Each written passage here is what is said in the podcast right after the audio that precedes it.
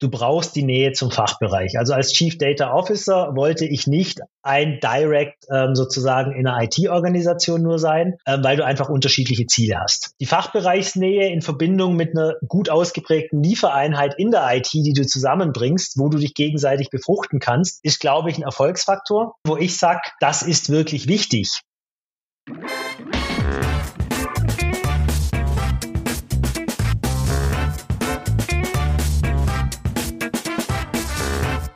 Herzlich willkommen zu dieser Ausgabe des Data Culture Podcast. Ich bin Carsten Bange, Gründer, CEO von BARC und mein Gast heute ist Michael Zimmer, Chief Data Officer der Zürich Versicherung in Deutschland. Wir sprechen über Data und AI Leadership, insbesondere über Fragen wie, was sind die Aufgaben und nötigen Skills einer Data Analytics Führungskraft? Wie kann ich eigentlich Data Analytics am besten in eine Gesamtorganisation integrieren oder aufbauen? Aufhängen. Wie werde ich eigentlich ein guter Data Leader? Wir sprechen aber auch über die Auswirkungen von GenAI auf Data Analytics in der Versicherungsbranche, denn das interessiert sicherlich auch gerade viele. Und letztendlich wird uns Michael auch nochmal darlegen, warum man sich eigentlich auch hin und wieder mal die Hände dreckig machen muss. Viel Spaß mit dieser Folge. Michael, hallo und herzlich willkommen im Data Culture Podcast. Hi, danke, dass ich da sein darf. Absolut eine Riesenfreude. Michael, du bist jetzt ja CDO Data Officer, muss man immer dazu sagen, bei der Zürich Gruppe.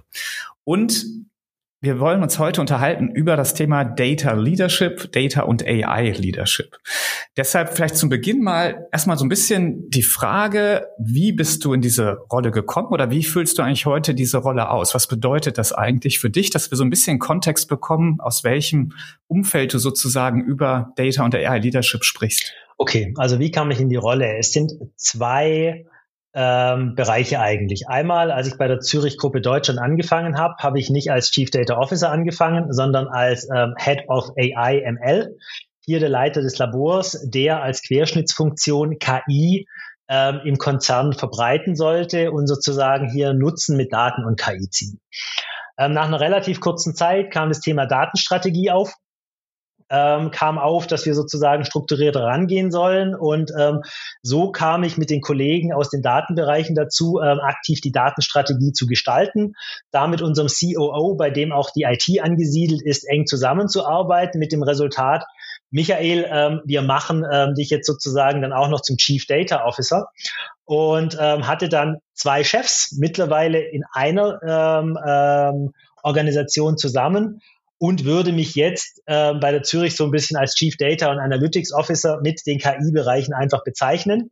Davor, um jetzt aber noch ein bisschen ähm, zurückzugucken, ich bin seit 2007 im Datenbereich unterwegs. Also äh, 1. März selber gebaut, wo die Datenmodelle zum Glück in der Versenkung verloren sind, war 2007. Ähm, und habe dann halt immer ähm, Datenprojekte gemacht, angefangen mit Data Warehäusern, irgendwann dann Big Data, zum Teil dann Analytics-Plattformen. Was für mich aber immer entscheidend war und was auch mein Asset in der aktuellen Rolle ist, ich habe immer die Anforderungserhebung, die Sprache mit den Kunden selber gemacht, also nicht nur technologisch entwickelt, sondern halt auch ähm, die Anforderungen mitgenommen, kommuniziert, Projekte mitgesteuert. Und das hilft mir halt jetzt als Chief Data Officer, ähm, einfach als Querschnittsfunktion, um die Leute mitzunehmen. Und so wird eigentlich ein rundes Bild draus, eine solide Datengrundlage, dass ich eben auch die Datenrecken von mir überzeugen kann, aber auch so ein Fachverständnis, dass ich die Leute, die uns kaufen, nachher als Anwendung oder als Daten oder als KI mitnehmen kann und ihnen noch zeigen kann, ähm, dass wir das Richtige tun. Und ich glaube, die Kombination hilft. Und da hat der Werdegang natürlich sehr geholfen, inklusive, dass ich aus meiner Sicht an einem der renommiertesten ähm, Datenlehrstühle in Deutschland promoviert habe. Und das, was mir Kemper damals schon beigebracht hat, war seiner Zeit voraus. Ähm, und ich profitiere heute noch davon. Also das ist auch nochmal eine Sache. Ich hatte das Glück, beim richtigen Professor gewesen zu sein. Absolut. Heißt das, diese Rolle wurde neu geschaffen, diese CDO-Rolle? Gab es vorher nicht? Also CDO gab es im Konzern. Ich war in Deutschland ähm, der erste und auch international gesehen in der Ausgestaltung der, der Rolle war ich sozusagen der erste von vielen, die nachkamen. Ähm, liegt aber auch in der Natur der Sache, wenn Datenökosysteme ähm, wichtiger werden, dass du da sozusagen dann auch so eine Rolle hast. wurde aber auch befeuert, dass wir in der Gruppe einen Groove Chief Data Officer ähm, kurz nachdem ich sozusagen in der Rolle war bekommen haben, der das Thema halt nochmal anders strategisch angegangen ist. Okay. Und das war das vielleicht nochmal für alle, das war quasi Anfang 2021, also noch gar nicht so lange her, so gesehen. Genau, 2020 im Herbst habe ich angefangen mit Head of AI. Im März wurde ich Chief Data Officer. Den Termin werde ich nie vergessen, weil äh, mein äh, mittlerweile Chef hat mich dann ähm, im Krankenhaus angerufen, wo am gleichen Tag meine Tochter zur Welt kam. Das Telefonat war kurz. Ich habe mich über zwei Sachen gefreut, mich dann aber doch wieder der Familie gewidmet. Ähm, dementsprechend, ja, das war dann Anfang 2021. Mhm, okay. Und äh, Interesse halber, dieses Lab, gibt's das weiterhin? Weil wir ja durchaus sehen, dass so Labore häufig nur einen begrenzten Lebensraum haben, Zeitraum haben und dann eigentlich häufig ja übergehen in eher ähm, ja, in fachbereichsintegrierte Data-Teams oder ähnliches. Wie sieht das bei euch aus? Also ähm, mein Chef, der mich als ähm, Leiter KI eingestellt hat, es waren ja zwei, äh, mit dem habe ich im ersten Gespräch, wo ich dann da war, diskutiert und meinte, du ehrlich, äh, mit dem Laborbegriff kann ich eigentlich gar nicht so viel anfangen, weil ähm, es ist nicht, dass Dr. Zimmer ähm, jetzt die Sachen zusammenschüttet, es macht Puff und es kommt nichts dabei raus. Ähm, ich sehe es eher so als ähm, Versuchsküche, wo wir dann ähm, in den Handel die richtigen Produkte, also die Fertigpizzen bringen wollen. In diesem Sinne sind wir immer noch da. Wir heißen zwar immer noch Lab, aber wir sind ein Cost Center, wir müssen Nutzen stiften, wir zeigen, dass wir den Nutzen stiften. Es ist ein ähm, sozusagen Teil meiner Einheit. Ähm, und womit wir uns aber natürlich jetzt schon beschäftigen, ist vermehrt mehr Transition to Line, weil ich war der Owner der Plattform. Wir haben das zum Teil parallel zum Teil mit der IT gemacht. Also das ist ein Thema, wo wir uns gerade aktiv beschäftigen. Wie kriegen wir ähm, Regelprozesse der IT genutzt, äh, Automatisierungen, die die IT zum Teil beim Testen hat mit uns. Also da sind wir dran. Ähm, aber den AI-ML-Bereich wird es als Zentralfunktion immer geben, weil wir einfach die Plattform ähm, maintainen müssen, weil wir gucken müssen, dass wir ähm, die Daten richtig reinziehen und weil halt auch ähm, es notwendig ist, einen Heimathafen für die dezentralen Data Scientisten zu haben, plus für nicht so reife Bereiche Lösungen zu bauen. Also wir werden hier keine 500 Mann im Kern in dem ähm, Data Science CC haben, aber so ein Inkubator, wo dann auch bewusst die Leute in andere Bereiche wechseln, um da mehr Verantwortung dann zu übernehmen und sozusagen das Gelernte anzuwenden, das ist das Ziel. Also Hub and Spoke mhm. eigentlich jetzt, wenn du es wieder klassisch auf Daten beziehen würdest. Ähm, wir sind der Hub und ähm, die Spokes müssen wir erhalten und halt gucken, dass unsere Airlines sauber hin und her fliegen. Ja, ja, okay, aber organisatorisch gedacht, ja. Hub and Spoke, ne? genau. jetzt nicht datentechnisch. Klar. Okay, ähm, das wäre jetzt ein Bereich in deinem CDO-Office. Was gibt's noch? Gut, am Ende klassisch ähm, die Governance. Ähm, einerseits, ähm, welche Werkzeuge sind wie strategisch, ähm, wie sieht der Bebauungsplan aus, aber eben auch ähm, Ownership, ähm, Regulatoriken zum Teil mit einhalten. Ähm, dann natürlich die Data Delivery Teams, wobei man da aber auch sagen muss, die sind ähm, mir in Matrix unterstellt. Also die sind nicht bei mir angesiedelt, sondern das sind Leute in der IT, die äh, mittlerweile mhm. in einer agilen Arbeitsweise ähm, sozusagen für und mit mir arbeiten. Ähm, und ähm, was jetzt mittlerweile noch ähm, ergänzend zu den Kern-KI-Laborthemen dazu kam, ist jetzt auch ähm, KI-Regulatorik, Ethical AI ähm, und da eben auch nochmal Governance. Aber wenn man es wirklich nimmt, habe ich zwei Delivery-Teams, KI und Daten und halt dann noch den Governance-Overhead, worunter ich auch noch Enablement, ähm, Literacy und andere Sachen subsumieren würde. Mhm, mhm. Was jetzt irgendwie für mich gefehlt hat, war der BI-Teil. Liefert das die IT oder wäre das von dir Teil von Data? Ähm, ist für mich Data. Also ähm, ich habe irgendwann okay. mal angefangen, ähm, BI, auch wenn ich darin promoviert habe, als Begriff nicht mehr so aktiv zu verwenden. Ich rede meistens von Data und Analytics. Da haben wir mittlerweile mhm. auch ganz bewusst, um alle mitzunehmen, ähm, eine Lakehouse-Architektur ähm, inklusive dann unterschiedlichen Reporting-Anwendungen darauf. Ähm, also leichtgewichtigeren und standardisierten, die dann einfach auch immer stimmen, inklusive dann unterschiedlichen äh, Datenzonen, Gold, Silber, Bronze, die es dann halt unterstützen.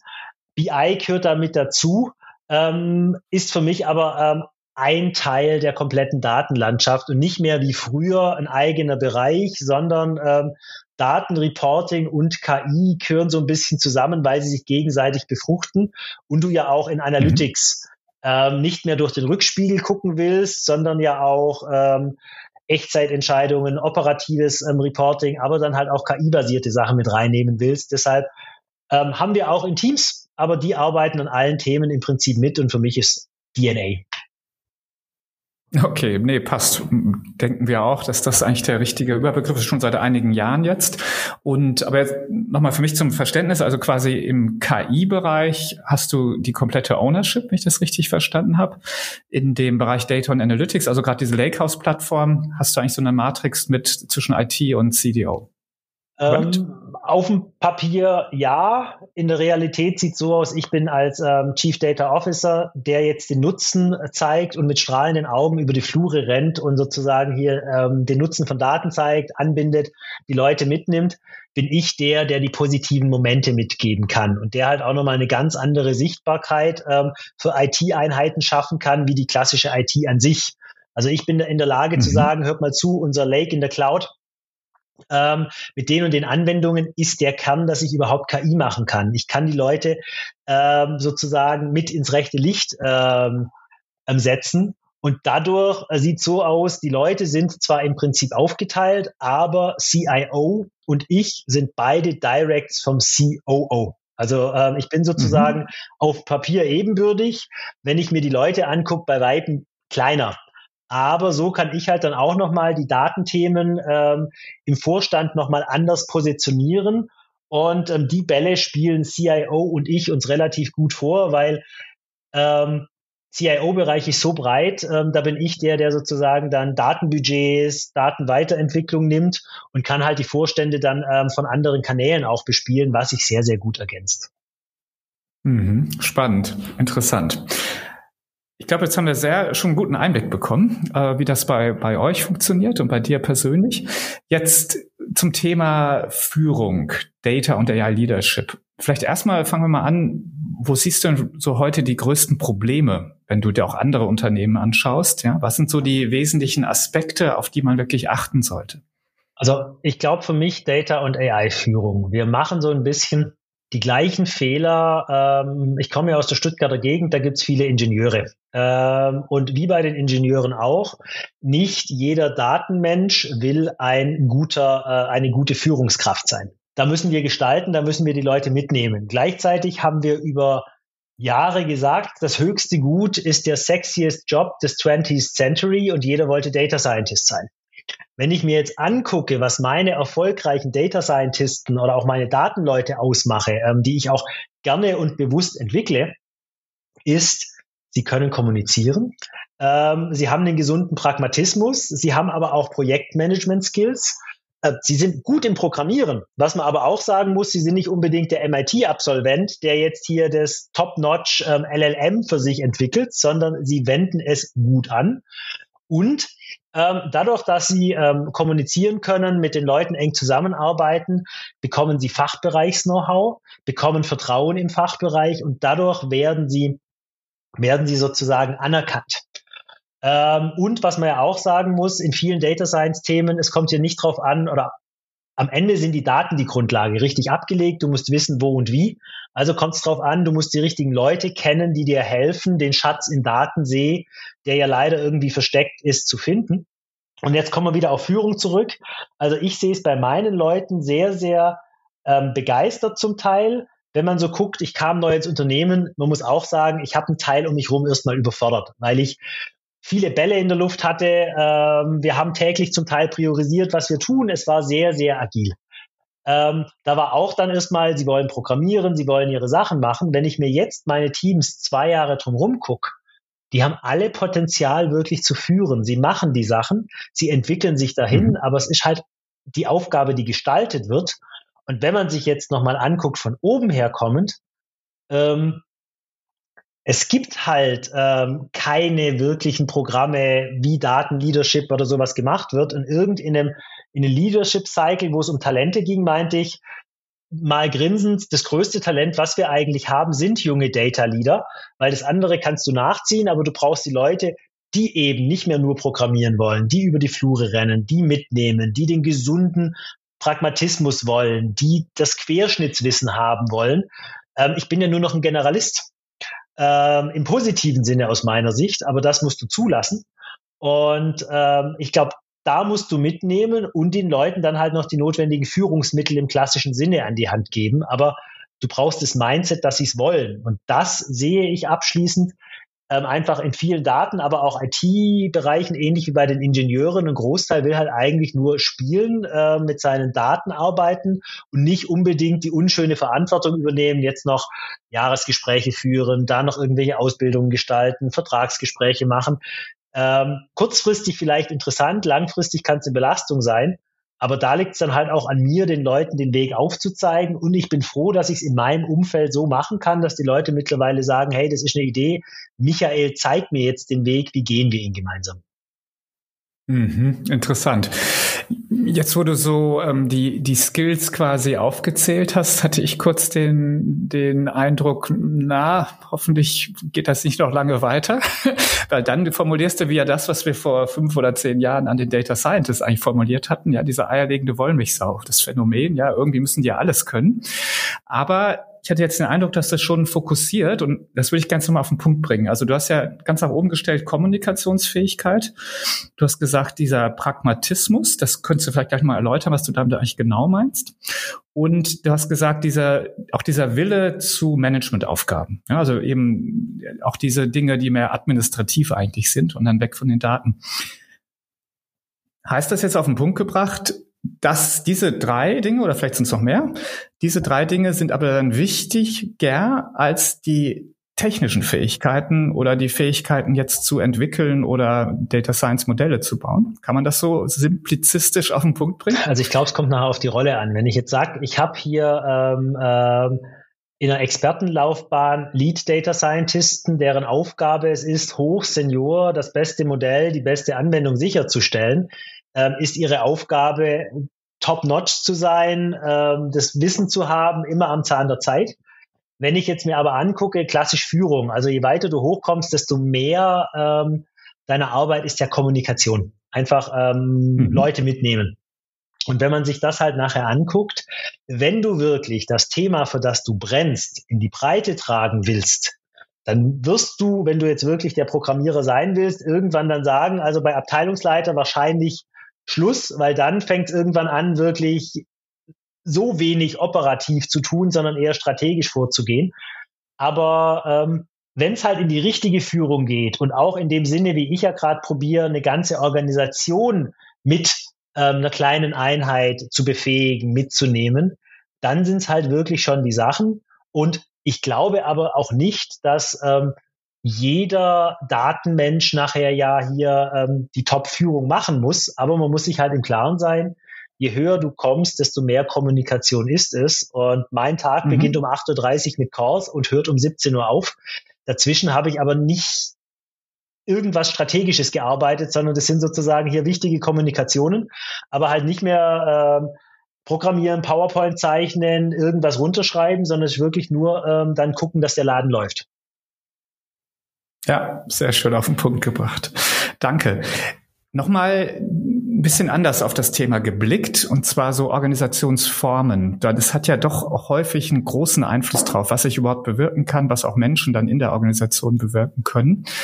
Und ich sehe jetzt eigentlich alles Mögliche. Ich sehe so CDO, also bewusst als C-Level aufgehängt, aber dann in allen möglichen Positionen, sage ich mal. Ja, das kann beim CIO manchmal sein, so wie bei dir parallel zum äh, CIO, dann beim COO, beim CFO, manchmal auch sogar beim CEO. Also das heißt, ich sehe alle möglichen Formen. Da gibt es offensichtlich noch nicht so den Standard. Und ähm, deshalb meine Frage an dich: Was, was glaubst du denn, wo eigentlich so eine Organisation jetzt den den besten Nutzen stiften kann? Also für mich, Daten gehören ähm, zumindest von der Verantwortung her ähm, nicht in die IT, sondern in den Fachbereich. Also äh, da werden die Daten erfasst, da ist das tiefe Wissen, woher, wie, was in den Systemen. Du brauchst die Nähe zum Fachbereich. Also als Chief Data Officer wollte ich nicht ein Direct ähm, sozusagen in einer IT-Organisation nur sein, äh, weil du einfach unterschiedliche Ziele hast. Gleichzeitig muss man sagen, ähm, CIO und CDO, wenn man es mal nimmt, ähm, können ähm, eine, eine sehr, sehr gute Hassliebe werden, weil ähm, der eine kann nicht ohne den anderen. Ähm, die Fachbereichsnähe in Verbindung mit einer gut ausgeprägten Liefereinheit in der IT, die du zusammenbringst, wo du dich gegenseitig befruchten kannst, ist, glaube ich, ein Erfolgsfaktor, ähm, wo ich sage, das ist wirklich wichtig. Gleichzeitig sehe ich auch, wenn ich gerade organisatorisch reingehe, also ich habe jetzt noch vor Weihnachten ein Meeting, wo wir jetzt die Datenleute äh, mal zusammenbringen.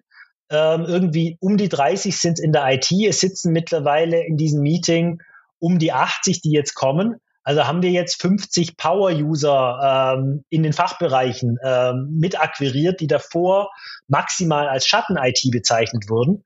Und dieses Zusammenarbeiten ist natürlich essentiell und es geht halt nur gemeinsam. Wo der CDO nachher angesiedelt ist, also für mich, ähm, der COO hat halt den Charme, da sitzen zumindest in meiner Firma ähm, große Schadeneinheiten, Operations-Einheiten, wo ich auch mit meinen KI-Themen direkt monetaren Nutzen stiften kann.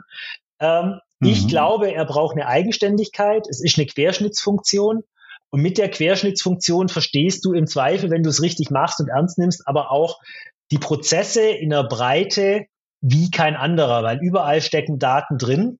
Und ähm, das ist halt das, was es für mich auch ausmacht. Ich konnte in so viele Bereiche reingucken und mir so den Versicherungsstallgeruch machen, dass niemand mehr hinterfragt, dass ich ein Datenexperte bin und mittlerweile auch gesagt wird, ich bin ein Versicherungsexperte, wo ich natürlich sage, super Ziel erreicht. Mhm. Sehr schön. Wie kann ich erfolgreich sein? Ich glaube, das ist so eine der zentralen Fragen. also so deine Erfahrungen nochmal vielleicht auf den Punkt gebracht. Ja, was, was sind so deine Lessons learned? Wie gestalte ich das erfolgreich?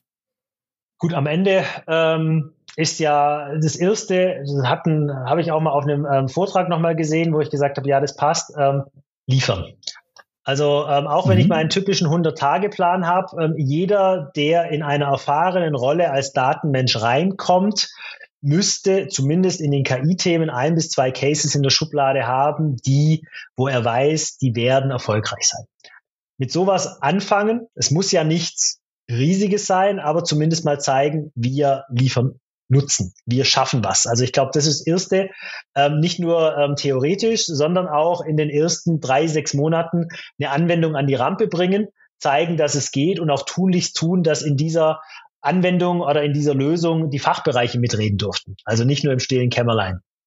Ansonsten ist für mich ähm, erfolgreich sein ein Zweiklang. Einerseits eben im Top-Leadership ähm, für das Thema Relevanzen zeigen, gleichzeitig aber ähm, die Leute, die das seit Jahren gut tun in Fachbereich und IT mitnehmen, ihnen die Guidelines geben ähm, und ihnen sozusagen eben dann auch den Druck rausnehmen, beziehungsweise die richtigen Themen drauf ansetzen. Hat äh, der ganze Hype um generative AI dir da nochmal geholfen? Gab es da bei euch dann auch viele Fragen?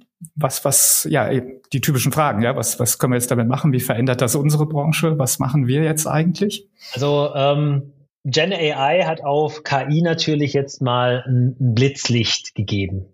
Gleichzeitig, mhm. was ich schon sagen würde, wenn wir unseren KI-Bereich und unsere Plattform nehmen, haben wir in den letzten zweieinhalb Jahren eine sehr, sehr reife Lösung aufgebaut. Also mit MLOps, mit hoher Automatisierung, mit ähm, Monitoring-Verfahren, Freigabeprozessen etc. Wenn ich mir da angucke, was wir da tun, ähm, hat Gen AI von vielen Lösungen, die einen super Job machen, mit denen wir immer noch mehr Geld verdienen können innerhalb unseren Prozessen abgelenkt und hat dafür geführt, dass ich in manchen Situationen erstmal erklären musste, warum es in manchen Sachen nicht geht, wo es nicht so gut ist.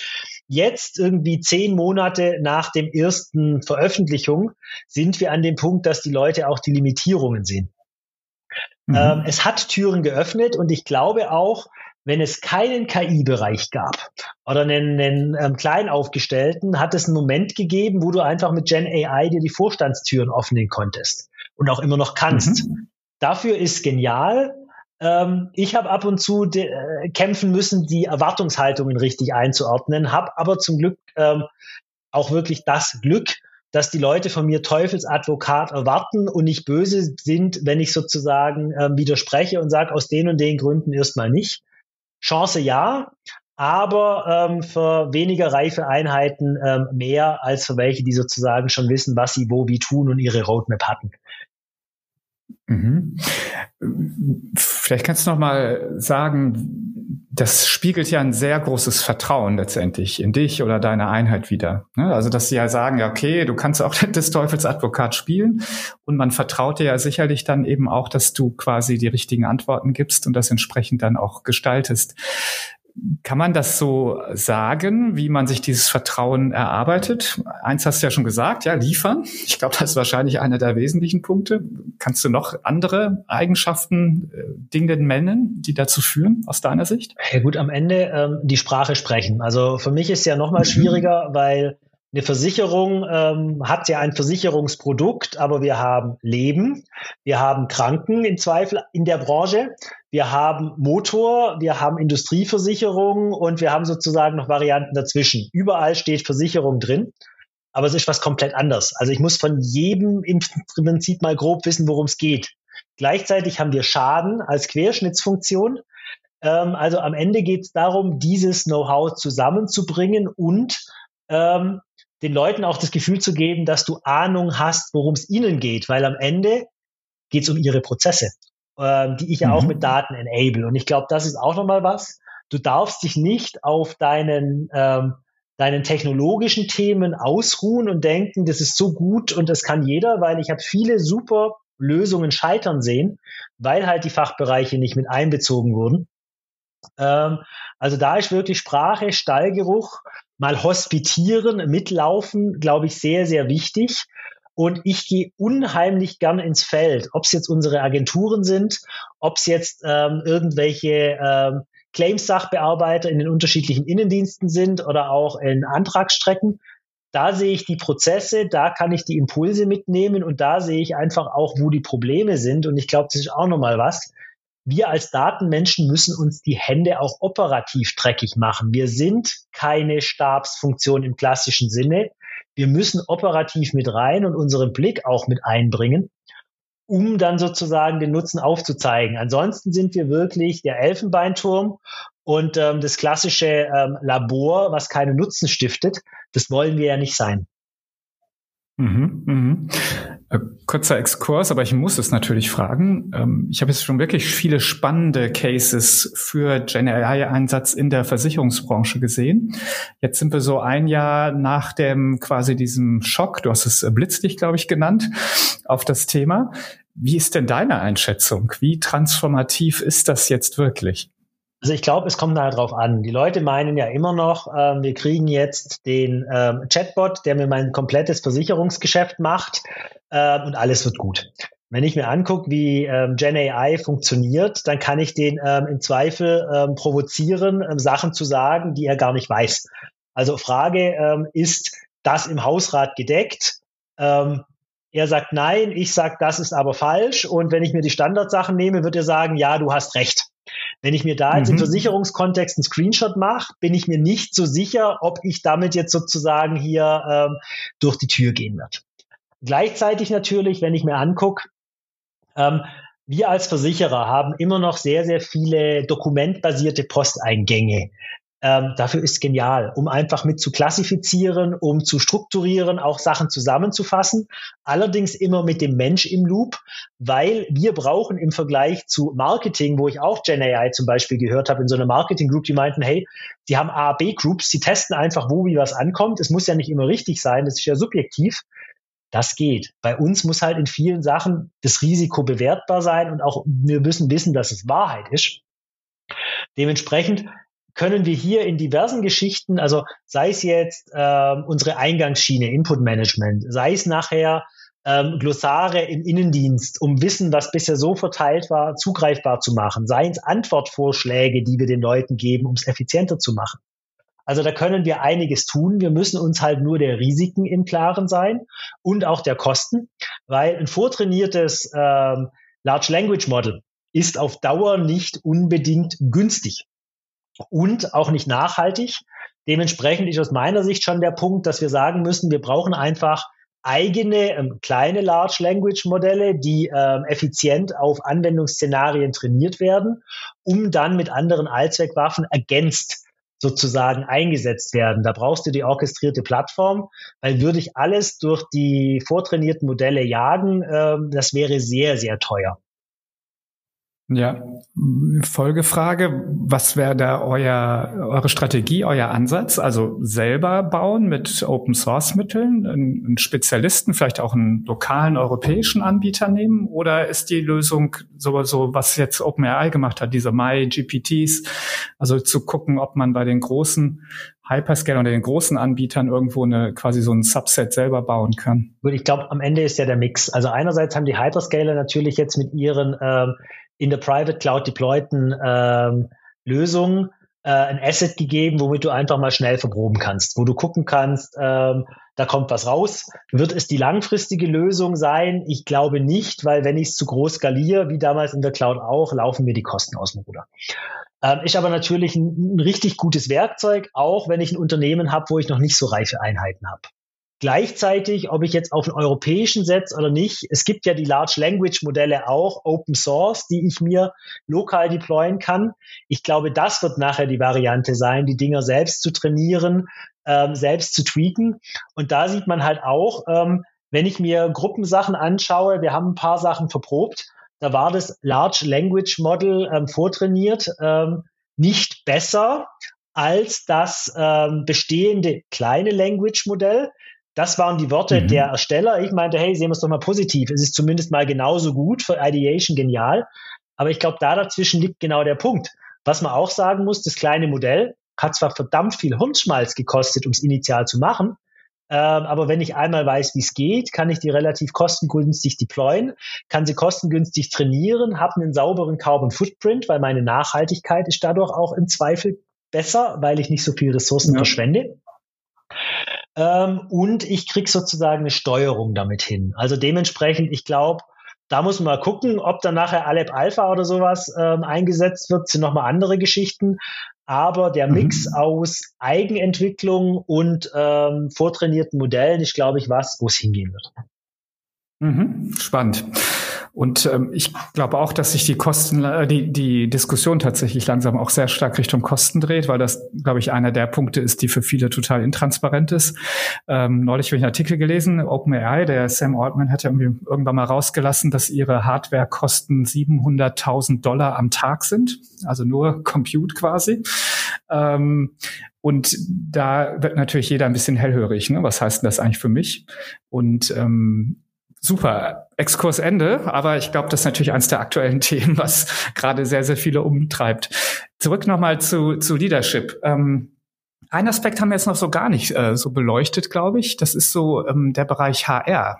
Also was, was haben wir eigentlich für Effekte Richtung Hiring? Ja, also ich habe schon mal gehört, eben, dass Unternehmen sagen, ja, unsere HR-Abteilung ist da voll mit dabei. Wir, wir achten jetzt auf Data Skills in fast allen Profilen.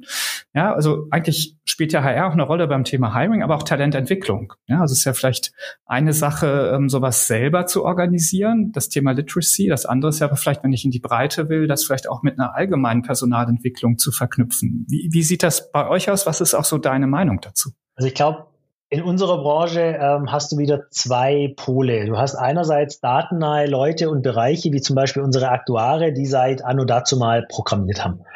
Ähm, gleichzeitig haben wir aber natürlich unsere Sachbearbeiter, die einen super empathischen Job machen, in der Not da sind und zum Teil telefonisch im Ahrtal ähm, dann Rede und Antwort stehen mussten und hier wirklich ähm, ähm, ja der, der die Hauptansprechpartner sind, da dazwischen spielt so ein bisschen die Wahrheit. Also wir sind jetzt nicht die, die Beratungscompany, wo du einfach sagst, du holst dir genau die Skills rein, weil du ähm, sie verkaufen willst, sondern wir haben einerseits den Punkt, dass wir natürlich partiell in diesen Datenskills wachsen müssen. Da haben wir HR und zum Teil auch die Bereiche mittlerweile immer mehr im Boot.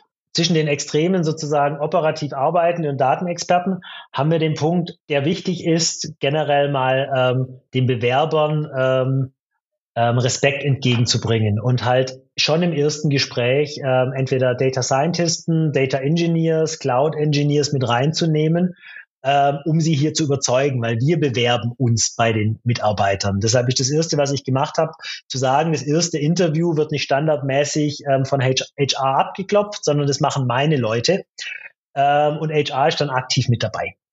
Ähm, Wenn es jetzt darum geht, Ausrollen von Lernen, natürlich haben wir da dann mit HR-Lernplattformen Sachen, die wir einbinden, wo du natürlich einen ganz anderen Wumms kriegst. Aber ähm, da ist der Punkt, wir müssen halt auch die, die, die Szenarien unterscheiden. Und wenn es jetzt darum geht, unsere Organisation mit den vielen operativen Stellen davon zu überzeugen, wie man KI einsetzt, keine Angst davor zu haben, ist HR der richtige Multiplikator. Wenn es darum geht, meinen Data Scientisten jetzt eine Heimat zu geben, die weiterzuentwickeln, brauche ich spezifisches Wissen, was auch wiederum meine Trainings ähm, befruchten kann für die Zukunft. Aber ich glaube, da haben wir ein Spannungsfeld. Es gibt jetzt nicht den One-Size-Fits-All-Approach. Und könnten wir alle unsere Online-Trainings machen und wären dann gute Datenmenschen, ich glaube, dann hätten wir nur noch gute Datenmenschen. Ähm, also da dazwischen liegt irgendwie nochmal die Wahrheit. Mhm, mhm. Michael, wir kommen leider so ans Ende unserer Zeit hier. Ich glaube, wir hätten noch eine locker eine halbe Stunde weiter äh, uns unterhalten können, aber Deshalb jetzt die Abschlussfrage. Und ich dachte mir, ähm, jetzt unter diesem Thema Data und AI Leadership frage ich dich zum Ende eigentlich mal so eine Art Karrieretipp. Ja? Also um das vielleicht alles mal, alles, was wir besprochen haben, auf den Punkt zu bringen. Wie werde ich denn jetzt ein guter Data Leader? Also vielleicht vorweg, ähm, Spaß am Job ist, glaube ich, das Entscheidende. Und um die Karriere generell zu gestalten, ähm, du brauchst Chefs, die dich fördern äh, und mit denen du dich auch reiben kannst. Also im Zweifel auch mal Kritik anbringen. Das vorweg. Ähm, um jetzt Data Leader zu werden, ich glaube, du musst wissen, wovon du redest.